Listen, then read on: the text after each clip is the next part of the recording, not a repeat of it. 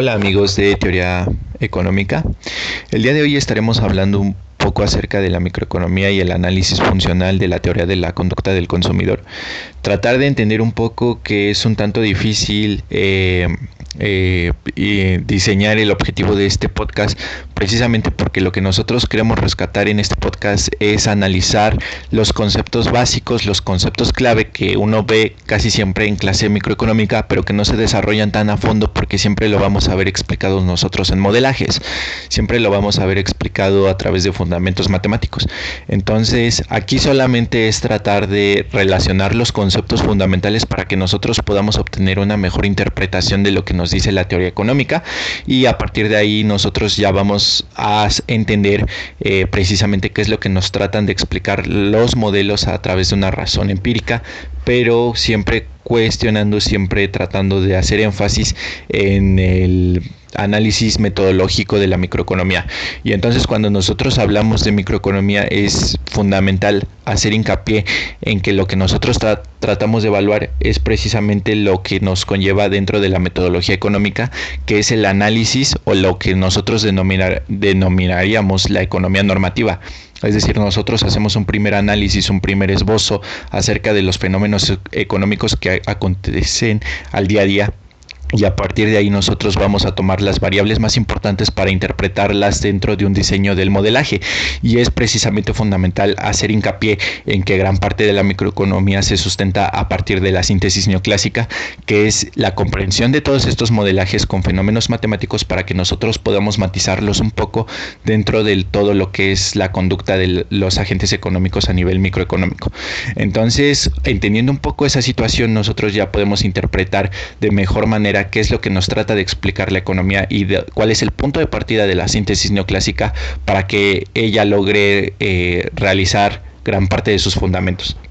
Entonces, cuando nosotros hablamos de la teoría de la, de la conducta del consumidor, estamos hablando también acerca de cómo es que los consumidores llevan a cabo su comportamiento dentro del análisis de mercado. Y entonces, a partir de ahí, la síntesis neoclásica hace fundamentos muy interesantes como que los consumidores siempre van a tratar de maximizar eh, lo máximo posible el ingreso que ellos tienen, es decir, lo que ellos pueden gastar, lo que ellos pueden demandar, lo que ellos pueden exigir en el mercado.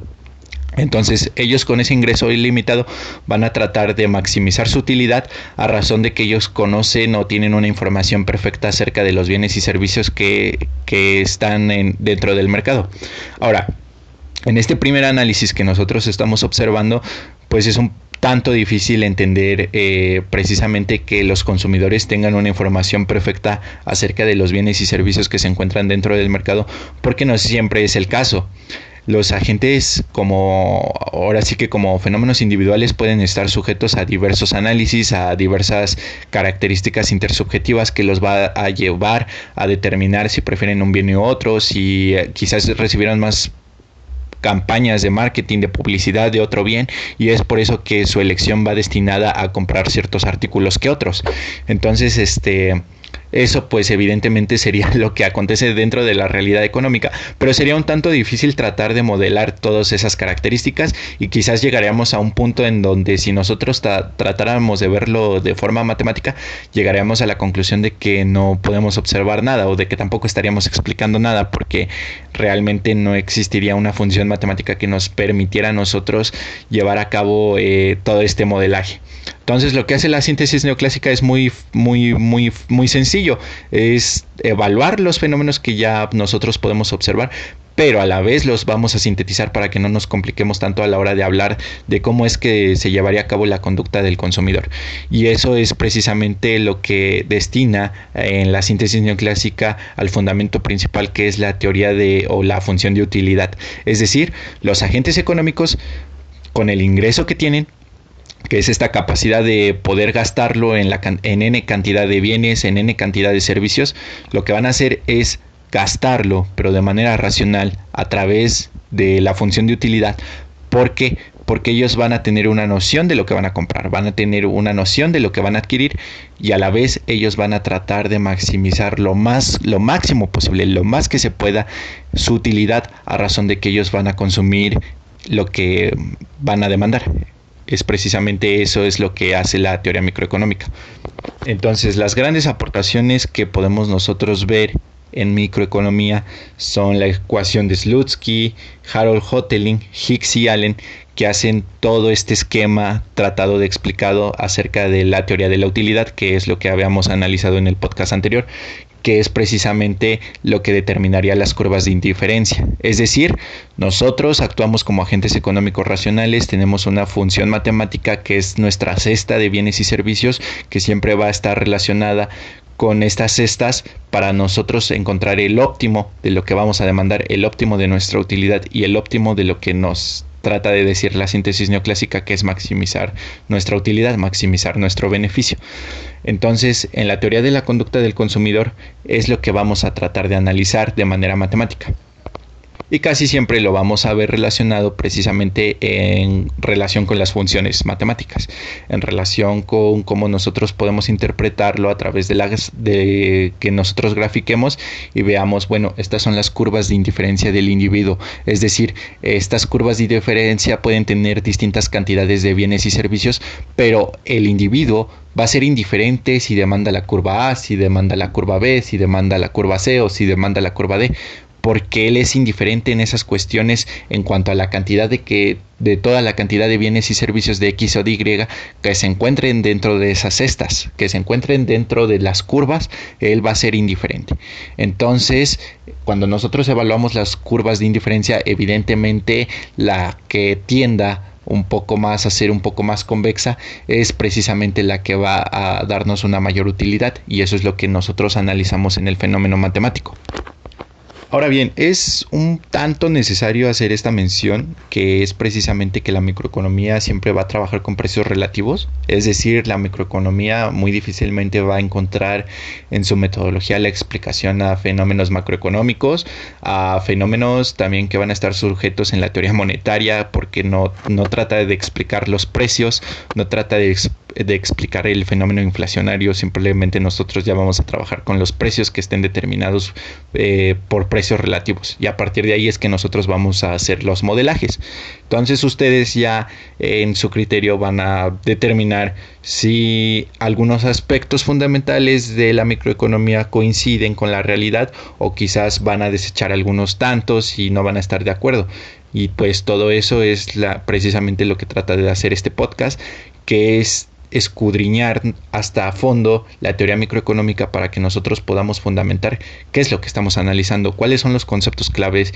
y cómo es que los podemos nosotros interpretar. Ahora bien, eh, en ese sentido, pues es importante hacer que pues no con todo el ingreso que nosotros tengamos, digámoslo por las horas de trabajo que nos están pagando, no con todo ese ingreso nosotros vamos a adquirir todo, nos lo vamos a gastar todo en bienes y servicios.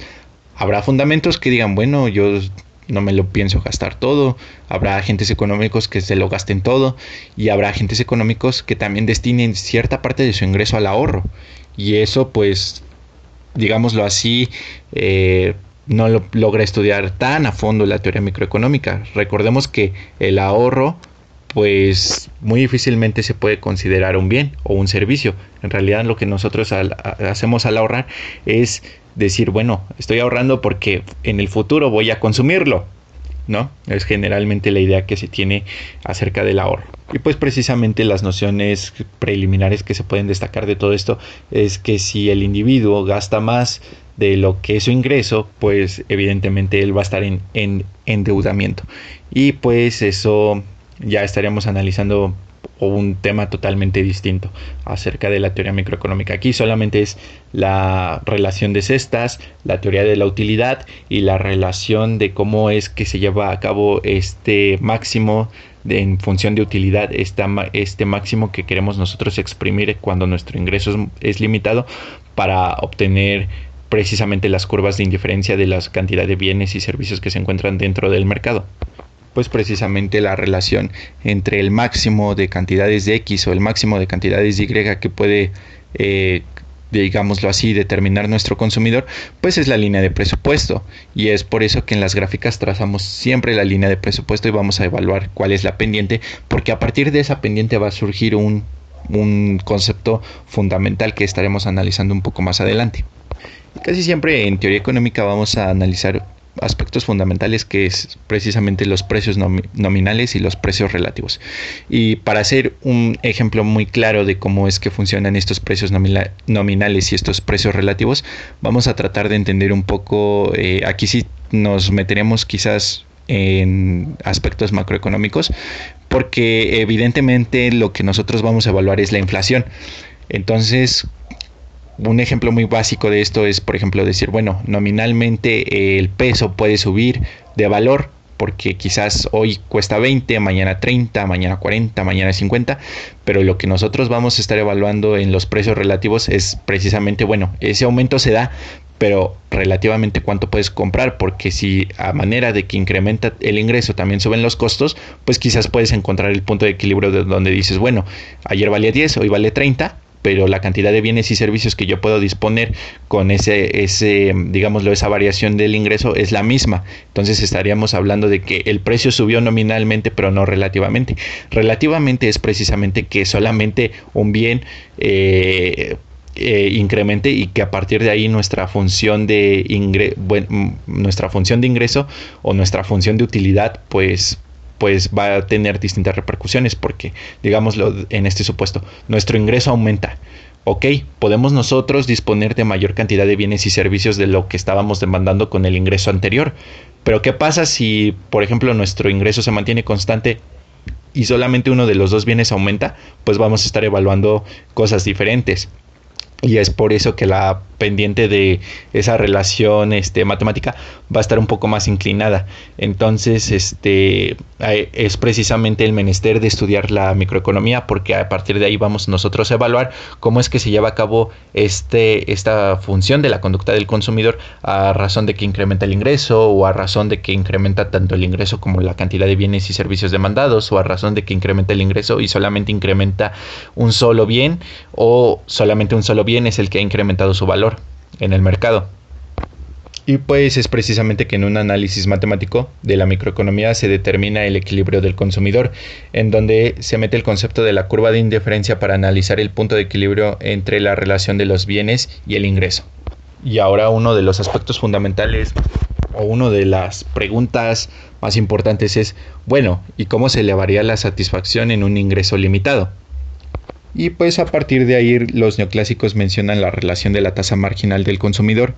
en donde nosotros vamos a evaluar, evaluar la relación de no adquirir un bien para adquirir más de otro y que pues digámoslo así, esta unidad no interfiera con las curvas de indiferencia. Es decir, la utilidad se debe de mantener constante. Aquí ya estamos evaluando uno de los aspectos fundamentales que es la tasa marginal del consumidor. Pues a resumidas cuentas lo que trata de decir la tasa marginal del consumidor es decir, bueno, no voy a consumir tantas cantidades de X porque prefiero más cantidades de Y, pero a la vez la tasa marginal de sustitución lo que va a hacer es determinar cómo es que se lleva a cabo esta relación dentro del mercado o cómo es que, mejor dicho, cómo se lleva esta relación eh, a través del individuo, ¿no? En cuanto va a decrecer su pendiente a razón de que él prefiere sustituir bienes de Y por bienes de X o viceversa. Digámoslo de la siguiente forma, lo que trata de decir la microeconomía con unos aspectos fundamentales es, por ejemplo, ¿Qué pasaría si obtuviéramos nosotros un cambio en el ingreso? Y en este momento nos vamos a plantear en el supuesto de que nuestro ingreso eh, incrementa, no, no disminuye, incrementa. Es decir, se mantienen los precios constantes, nuestro ingreso incrementa, nosotros ya podemos disponer de mayor cantidad de bienes y servicios y surge un aspecto fundamental que es precisamente eh, lo que nosotros vamos a determinar las curvas de Engel y es lo que vamos a estar analizando. Porque precisamente lo que la teoría menciona es que a medida que aumentamos el ingreso aumenta el consumo. Lo que nos diría Engel o precisamente lo que nos diría la curva de ingreso-consumo es que vamos a encontrar la relación entre el ingreso del individuo y la cantidad demandada de un bien. Así que conforme varía su ingreso y su demanda será diferente. Y, surgen aspectos fundamentales dentro de, la, de las curvas de Engel que son los bienes normales y los bienes inferiores. ¿Qué quiere decir un bien normal? Bueno, a medida que aumenta nuestro ingreso también aumenta la demanda de, de ese bien. Es decir, nosotros somos eh, incrementamos la demanda de ese bien proporcionalmente a, medida que nosotros incrementamos nuestro consumo. Un bien inferior es precisamente todo lo contrario. A medida que incrementa nuestro ingreso, a medida que incrementa eh, nuestra función de ingreso, pues nosotros demandamos menos de ese bien o ese servicio. Y uno de los ejemplos muy claros que casi siempre nos ponen a nosotros en cuando nosotros estamos en el salón de clases y estamos analizando la microeconomía es el siguiente supuesto. Bueno, eh, a medida que, por ejemplo, yo estoy en una situación en donde me encuentro en la escuela y mi ingreso, mi ingreso monetario es limitado, y no tengo mucho ingreso porque tengo que pensar en los pasajes, es decir, yo ya hice una distribución de cómo voy a regresarme a mi casa una vez que yo esté en la escuela,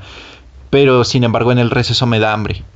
Pues quizás este lo que yo comería para evitar que me quede yo, eh, digámoslo,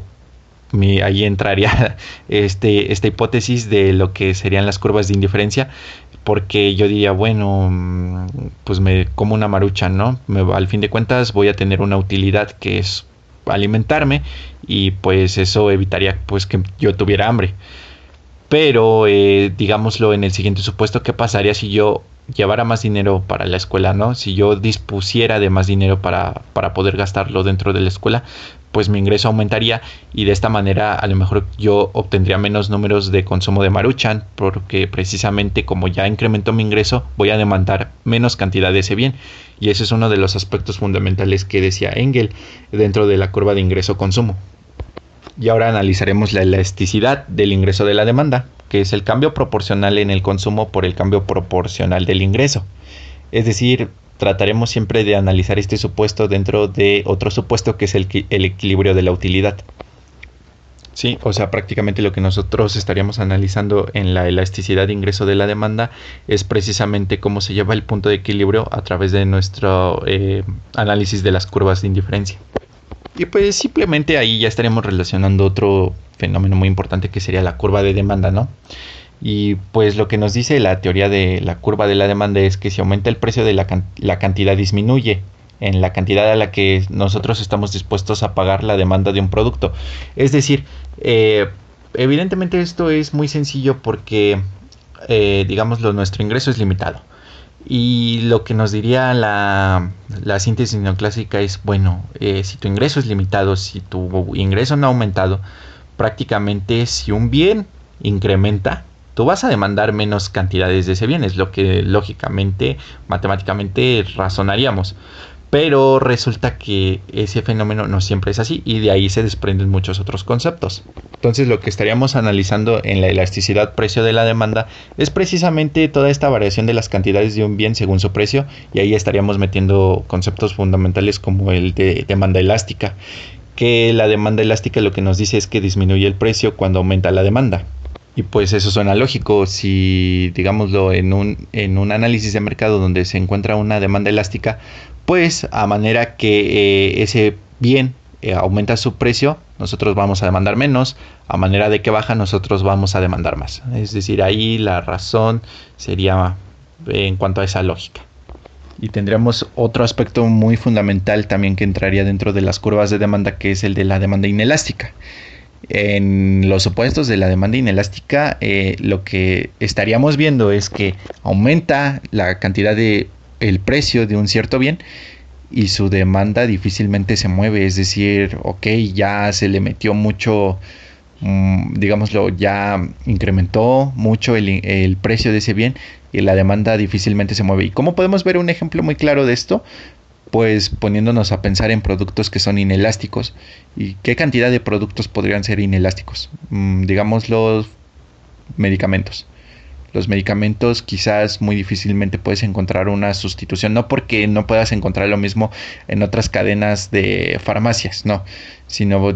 nos estamos basando en que un medicamento en N cantidad de mercados de farmacias vale lo mismo o, o incluso puede incrementarse.